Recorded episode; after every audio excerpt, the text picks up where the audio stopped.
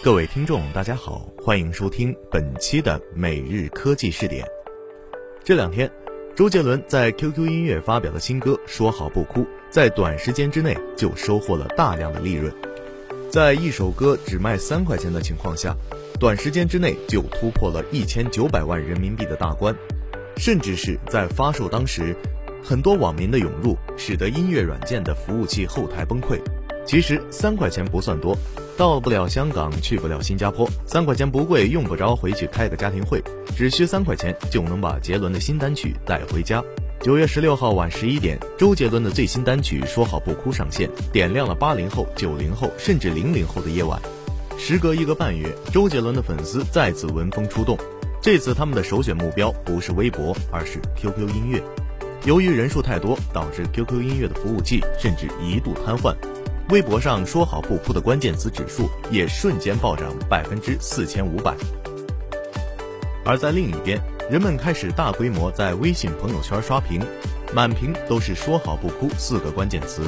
在华语乐坛，能够让所有人的朋友圈被同一首歌刷屏的歌手，除了周杰伦，好像也找不出第二个人了。截止到九月十八号凌晨，说好不哭单曲销售量超过六百五十五万张。销售额突破一千九百万元，它成为 QQ 音乐平台历史销售额最高的数字单曲，几乎一瞬间霸占了 QQ 音乐所有华语榜单的榜首。人们对于这首歌的讨论是全方面的，从阿信的意外合作到 MV 选角和剧情，甚至精细到 MV 中相机的牌子、录取通知书上的彩蛋，歌词中没有早期作品有深度，都被人们事无巨细地分析了一遍，足以看出。听众对这首歌曲的期待。这首新歌距离周杰伦上一次发布新歌那首歌词直白的“不爱我就拉倒”已经过去了接近一年半的时间。最近一次他被大众广泛讨论，就在今年七月，因为被质疑微博数据差，引发的一场超话之战。无数不熟悉打榜规则的中老年人。为了维护自己的偶像，证明自己的价值，用了十六个小时把周杰伦超话从十七名一路送到第一。这次新歌发布之后，有人认为“说好不哭”歌词中那句“你什么都没有，却还为我的梦加油”，可能说的就是周杰伦超话打榜事件中的粉丝们。无论是超话打榜还是新歌大卖，都证明了已经进入不惑之年的周杰伦影响力依旧。但从另一个角度来讲，当音乐行业还需要一个靠出道二十年的人来打破销售记录，也意味着行业中还存在着一些资待解决的问题。时间往回一拨，就会发现，带动数字音乐付费发展的第一枪也是周杰伦开的。二零一四年十二月二十六号，周杰伦新专辑《哎呦不错哦》在 QQ 音乐上线，以数字专辑的形式售卖，单价二十元的专辑卖出了超过三千万的销售额。是华语第一张销售破白金的数字专辑。不过，这次大爆发主要靠周杰伦在过去十几年中积累起来的影响力。哎呦不错哦！数字专辑的大卖，也是周杰伦粉丝们为过去的一次买单。毕竟在这之前，国内音乐市场已经遭受了互联网盗版音乐所带来的毁灭性打击，他们为偶像付出的真金白银，并没有多少真的流到偶像的钱包。周杰伦出道在两千年，正是互联网兴起、唱片时代逐渐走向没落的开端。据 IFPT 数据显示，从二零零四年起，中国录制音乐市场无论是总价值还是世界排名，都在一路狂跌。新音乐产业观察也曾写文提到过，如果用一句话激怒音乐圈，那就是听歌还用花钱。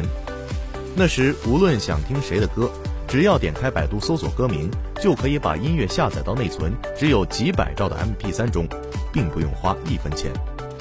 但也正是因为互联网掀起的免费风潮，导致了流行音乐的商业属性被极度弱化。生产一首歌曲需要投入大量的人力、物力和成本，而如果行业从业者不能靠自己的劳动有所得，那整个行业就无法实现良性的发展。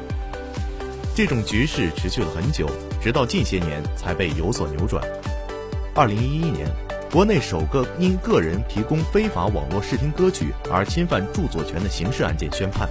被告人鲍某在未获得音乐版权的情况下，提供音乐试听，并通过植入广告、提供彩铃下载等方式获利近十万元，最终被判处有期徒刑六个月，缓刑一年，收缴全部犯罪所得，并处一万五千元罚金。